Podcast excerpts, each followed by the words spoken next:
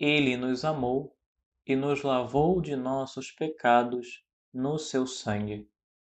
Apocalipse 1, 5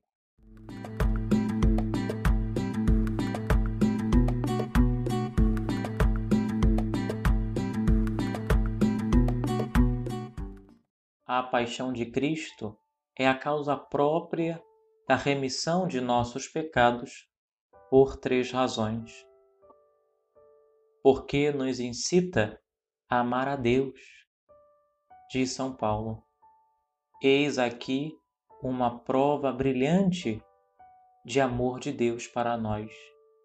Quando éramos ainda pecadores, Cristo morreu por todos nós. Pela caridade, obtemos o perdão dos pecados, como está dito no Evangelho.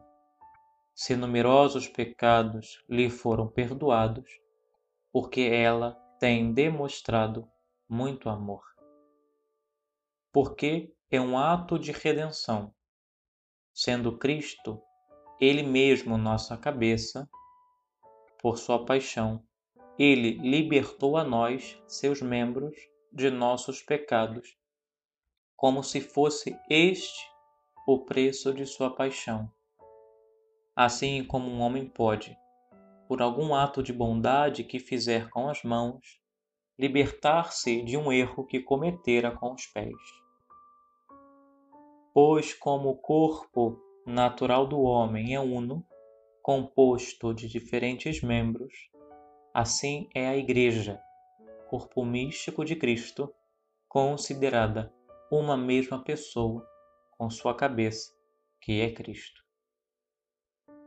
Pela sua eficiência, pois a natureza humana pela qual Cristo sofreu sua paixão é um instrumento de sua natureza divina.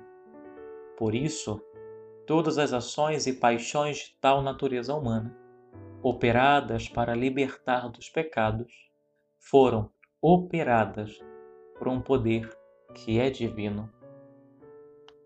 Em sua paixão, Cristo nos libertou de nossos pecados de modo causal, isto é, ele instituiu para nós algo que seria a causa de nossa emancipação, pela qual qualquer pecado pudesse ser redimido a qualquer hora fosse cometido agora, ou em tempos passados, ou no porvir.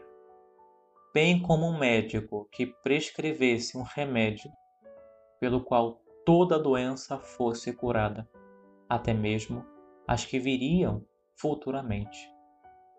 Mas como que dá a paixão de Cristo sua excelência é o fato de ser ela a causa universal da remissão dos pecados é necessário que nós, cada um individualmente, a usemos para a remissão de nossos pecados particulares, o que é feito pelo batismo, pela confissão e pelos outros sacramentos, cujo poder deriva sempre da paixão de Cristo.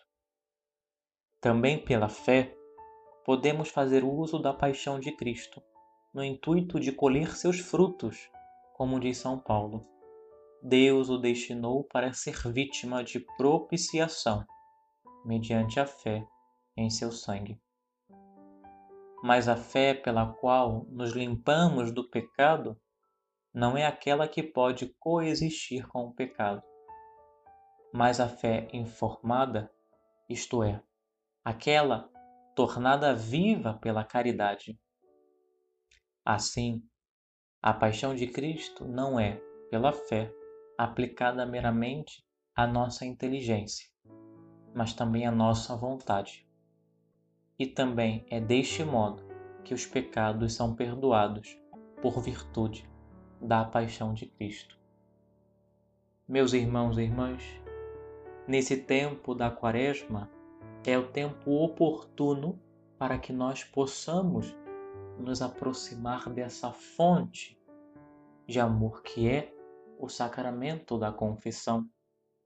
É a oportunidade, é o tempo propício para nós olharmos para nós examinarmos os nossos corações e vermos as faltas que nós cometemos para com Deus e nos deixarmos banhar pelo sangue do próprio Cristo, pelo sangue de Cristo que nos redimiu, que nos deu vida nova, que do alto da cruz é derramado sobre cada um de nós, para que fazendo a experiência do perdão, possamos sempre ter os olhos fixos em nosso Senhor Jesus Cristo, que por nós se entregou e morreu no alto da cruz.